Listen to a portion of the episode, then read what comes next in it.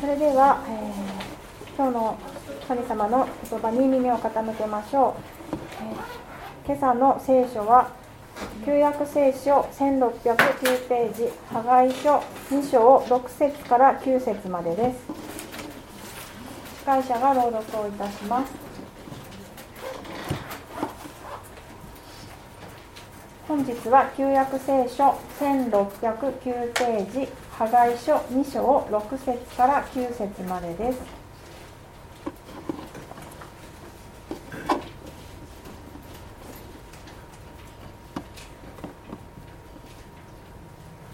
破壊書2章6節。誠に万軍の主はこう言われる。間もなくもう一度私は天と地海と陸を揺り動かす。私はすべての国々を揺り動かす。すべての国々の宝あ宝物がもたらされ私はこの宮を栄光で満たす。万軍の主はこう言われる。銀は私のもの金も私のもの。万軍の主の言葉。この宮のこれからのこれからの地の栄光は先のものに勝る。万軍の主は言われる。この場所に私は平和を与える。万軍の主の言葉。この場所に私は平和を与える。と題して吉田先生より御言葉を取り次いでいただきます。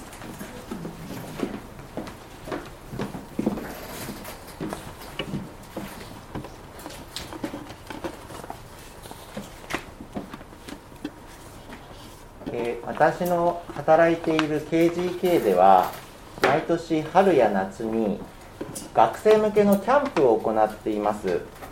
今はコロナ禍ですのでオンラインでのキャンプになってしまいましたが以前は例えば松原湖バイブルキャンプのようなクリスチャンキャンプ場を借りて、まあ、数日間泊まり込んでのキャンプや合宿をよくやっていたものです。多くの学生たちはそのようなキャンプに行きますと御言葉と交わりによってとても励まされて信仰を燃やされて帰ってきます。いやキャンプめっちゃ良かった。教えられた。恵まれた。それは本当に素晴らしい経験です。しかし一方でそんな学生たちからよく聞かされたことはキャンプが終わってしばらくするとまた元に戻ってしまうということでした。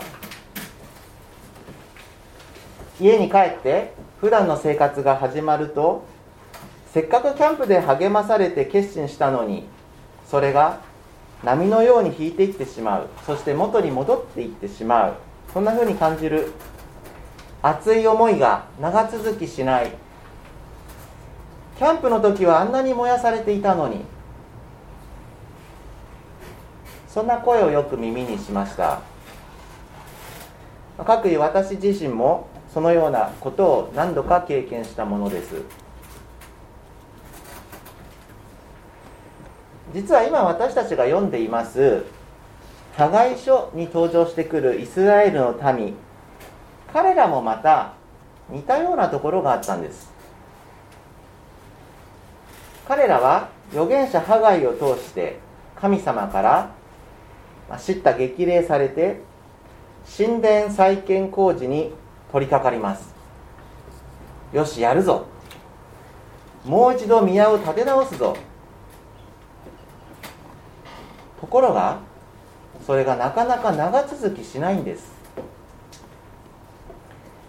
しばらく時間が経つと何か問題が発生してみんなやる気をなくしてしまう。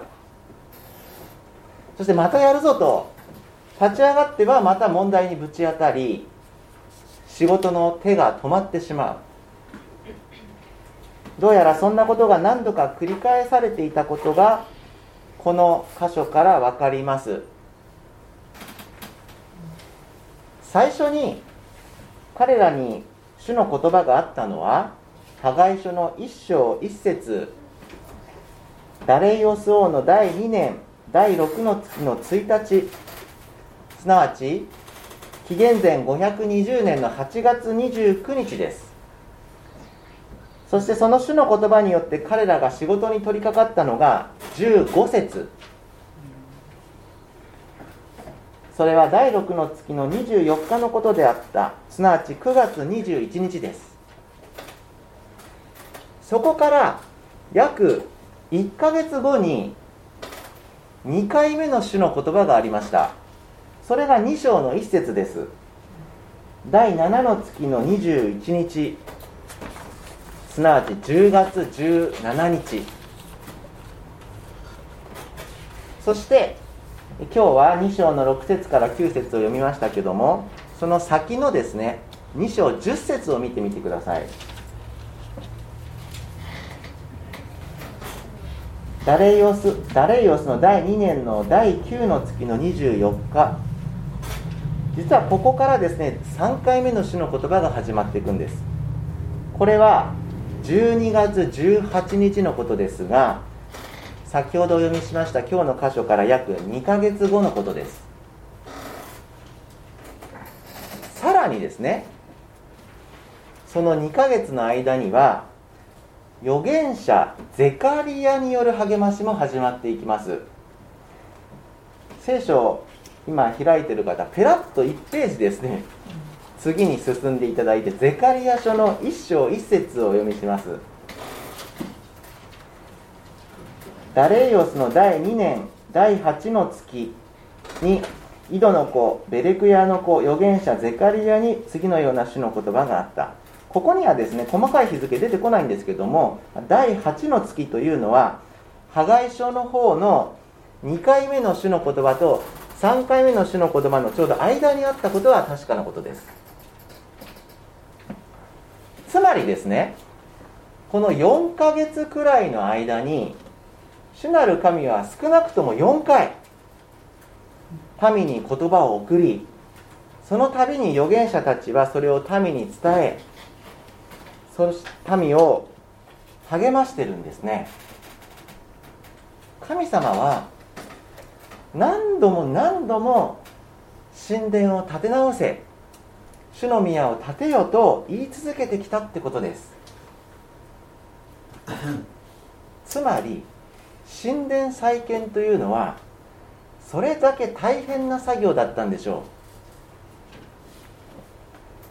う。一度始めたらまあ、その後はまあ何事もなく、まあ、最後まで順調に進みましたなんてことは決してなくてですね繰り返し繰り返しつまずき倒れては何度も何度も神様からの励ましの言葉を必要とした。それがこの時の神殿再建工事です。ですからきっともし私たちが自分自身の神殿を建て直そうとそこに取り組むならそこには同じような大変さがあることでしょう。私たちはクリスチャンとして生きクリスチャンとして歩んでいます。その中で時には何か神様から具体的な罪を示されて悔い改めを迫られるということもあるでしょう。家族の誰かとか職場の誰かとその関係においてもっとこうあるべきだと神様から示されることもあるかもしれない。教会の礼拝に対する態度とか奉仕に対する姿勢とか何かの課題を神様から示されることがあるかもしれない。聖書を読むこととかお祈りすることとかもっとクリスチャンとして成長したいなそんな風に思わされることもあるでしょう。そんな風にそれぞれにおいて立て直すべき神殿主の宮を私たちは示されることがあります。きっと私たちは誰しもがそんな自分の立て直すべき宮を持っているわけです。神様は言われます。さあもう一度仕事に取り掛かれ。山に登り木を運んできなさい。そんな風に神様が私たちに示してくださっている信仰の課題というか教会の課題というかそれぞれの神殿再建がきっとあるわけです。でも実際そういったことに取り組んでみるとその再建工事はなかなか大変じゃないですか。よしやるぞと思ってもすぐに気持ちがくじけてしまう。神様ごめんなさいもう一度頑張りますと立ち直ってもまたすぐに別の問題にぶち当たる。取り組み始めて1ヶ月後2ヶ月後にはもう無理です神様できませんとさじを投げてしまいたくなる自分がいるかもしれない。いやそもそも神殿再建工事のこと自体忘れてしまっているかもしれない。でもその度に神様はいつも私たちに励ましの言葉を与えてくださっているということを覚えたいと思うんです。神様は私たちを励ましてくださるんです。何度でも何度でも。その言葉は慰めというよりは叱咤激励に近いものかもしれません。時には非常に厳しく感じられることがあるかもしれない。でも私たちを決して見放さずその度ごとに立ち直らせてくださるんです。何とかしてその神殿が建て直されることを神様ご自身が望んでおられる。神様がそのあなたの神殿再建を何よりも願っていて神様が諦めていないんです。私たちがたとえ途中でくじけてしまいそうになって心が折れてしまいそうになったとしても神様は決して見捨てることはない。そんな神様の励ましについてこの破壊書から教えられます。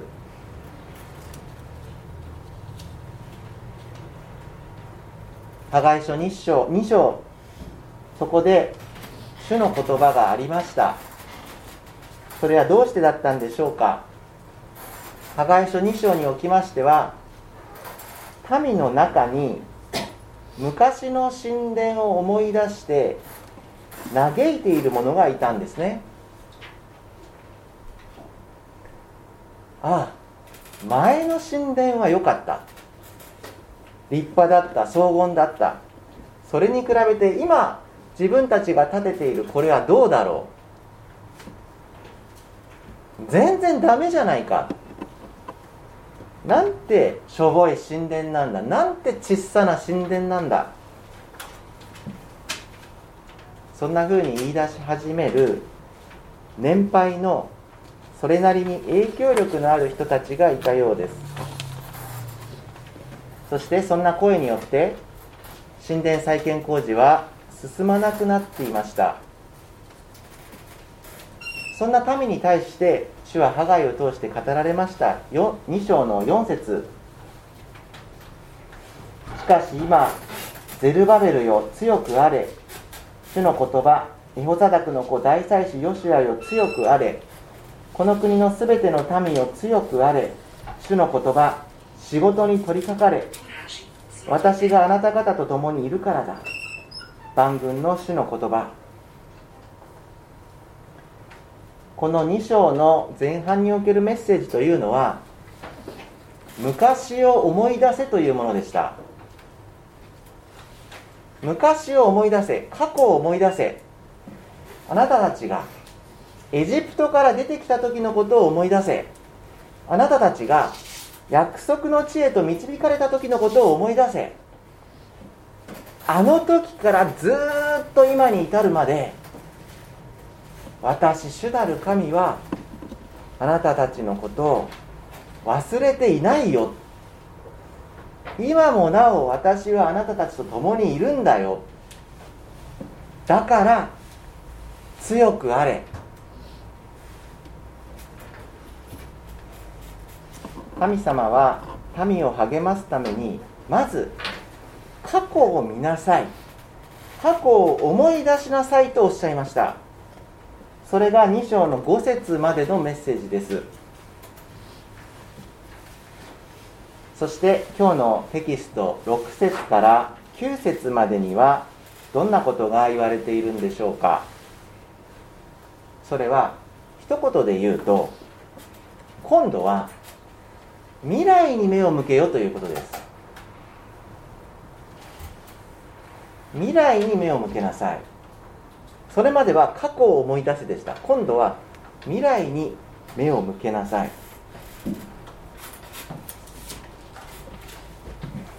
2章の6節と7節では何やら意味深なことが言われています。天と地海と陸とを揺り動かすとか全ての国々を揺り動かすとかまちょっと意味深な感じがする言葉です。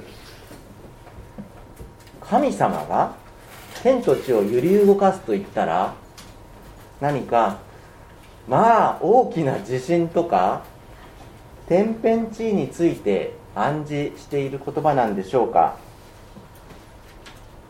さらに7節と8節では、まあ、その地震の結果なのか何なのか宝物や金銀が主の宮にもたらされるということが暗示されているそんな言葉が続いていきます。この箇所で言われていることは要するに9節です。この宮のこれから後の栄光は先のものに勝るということです。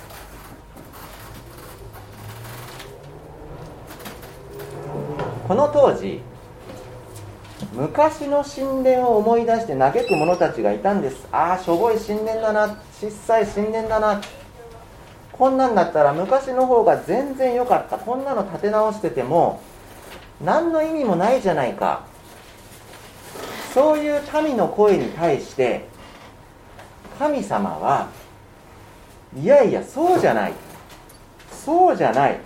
この神殿は前の神殿に勝るものになるんだって言われたんです。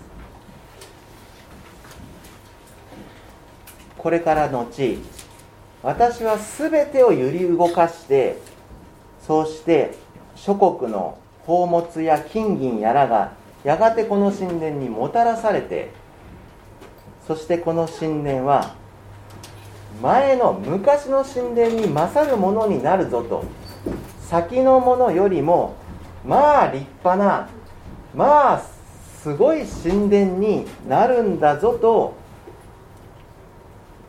おそらくそういうことが言われています。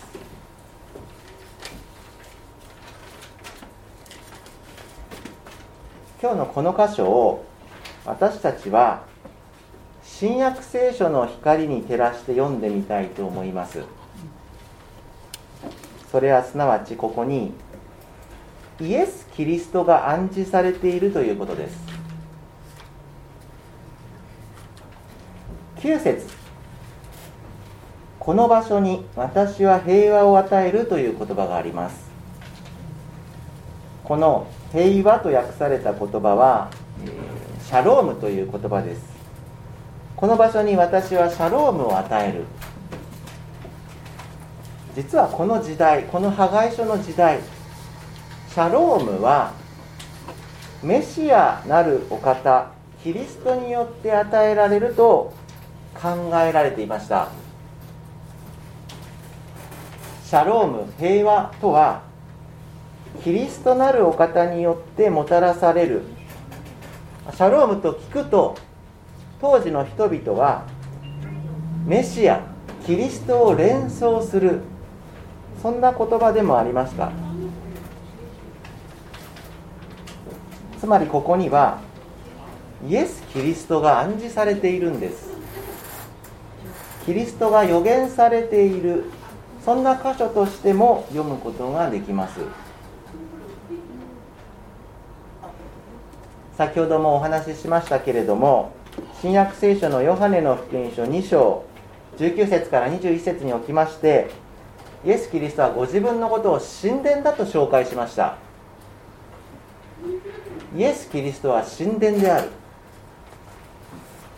そんな新約聖書のメッセージをこの破壊書に照らし合わせて読んでみますとこの加害2章9節この宮のこれからのうちの栄光は先のものに勝る。これはつまりイエス・キリストが宮になる。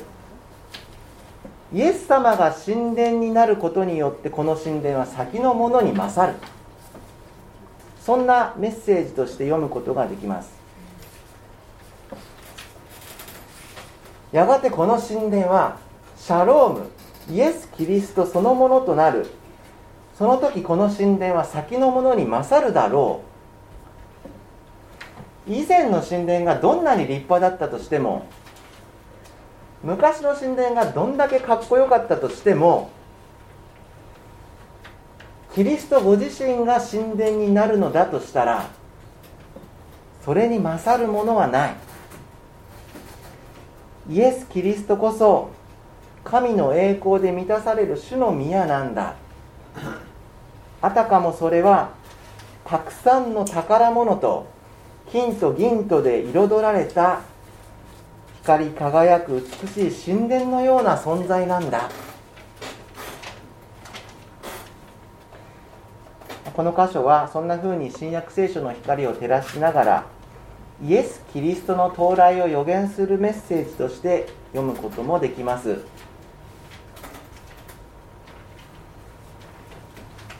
最後に覚えたいことは私たちの神殿再建とはイエス様の平和をもたらす働きだということです。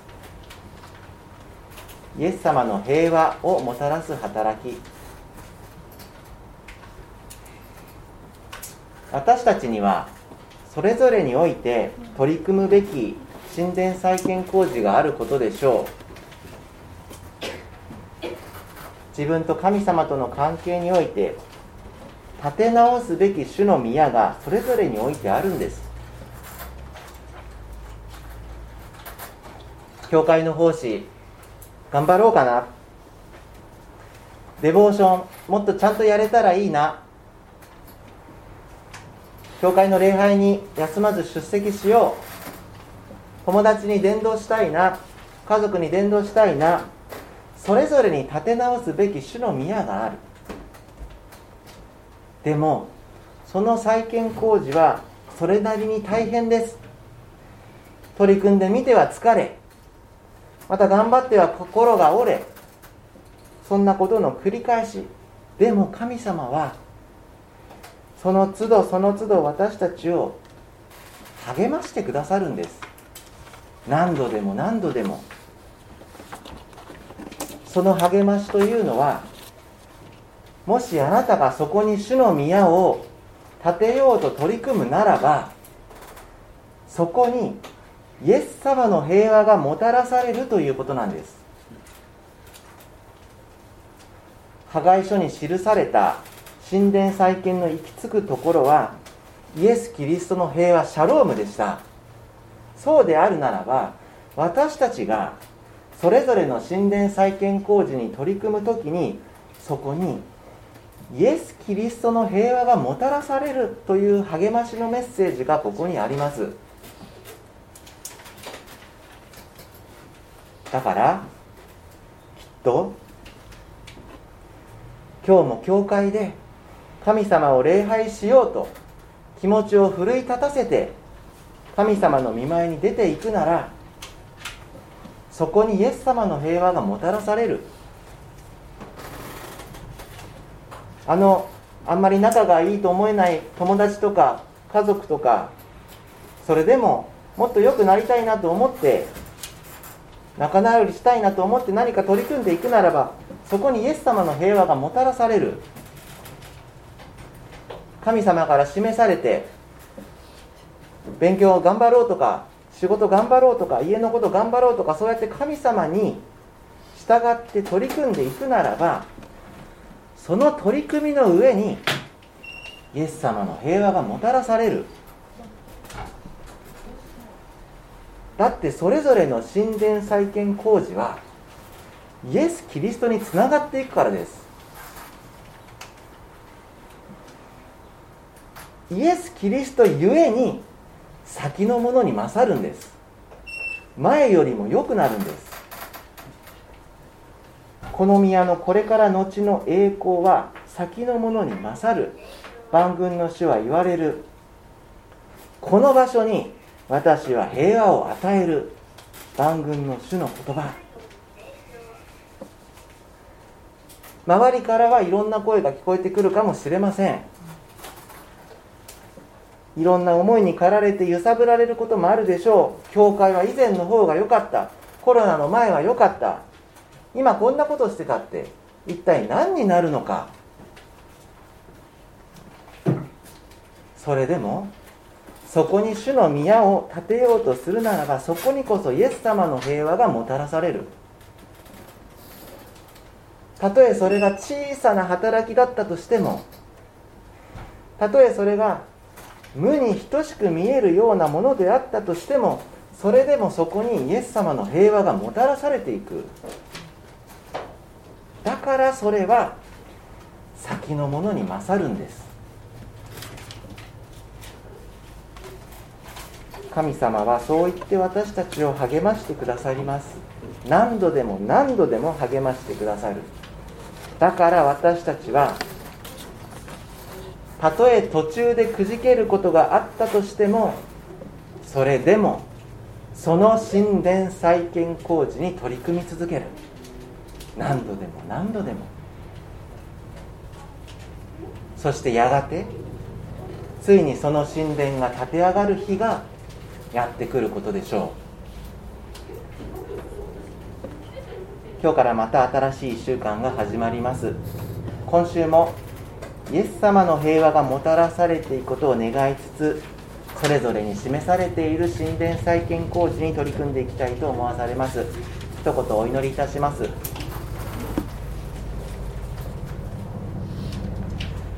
主イエス・キリストの父なる神様あなたの偉大なお名前を心から崇めます。今日も引き続き破壊書の御言葉を共に読ませていただきました。イスラエルの民はいつも工事に取り組んではその仕事の手が止まってしまう。そのようななかなか前に進んでいかないような民でありましたが神様あなたはそのような民に対して何度も何度も励ましの言葉をかけ続けてくださっています。私たちもまた自分の神殿再建工事を思う時に腰が重いなと思ったりあまりそれに取り組みたくないなと思ったりなかなか向き合うことのできないそんな弱さをたくさん抱えているものです。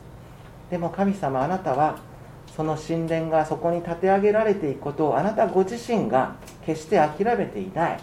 あなたご自身がそれを何とかしてそこに建て上がっていくことをあなたご自身が望んでおられます。主よ私たちがどうかその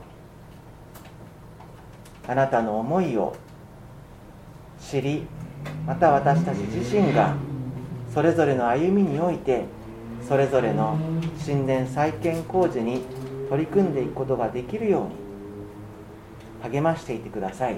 それはイエス・キリストにつながっていくイエス・キリストの平和がもたらされていくそのようなものであることをあなたからの励ましの言葉として受け止めて今週1週間も歩んでいくことができるようどうか私たちを励まし続けてください。御言葉を感謝いたします。主イエス・キリストの皆によってお祈りいたします。アーメン。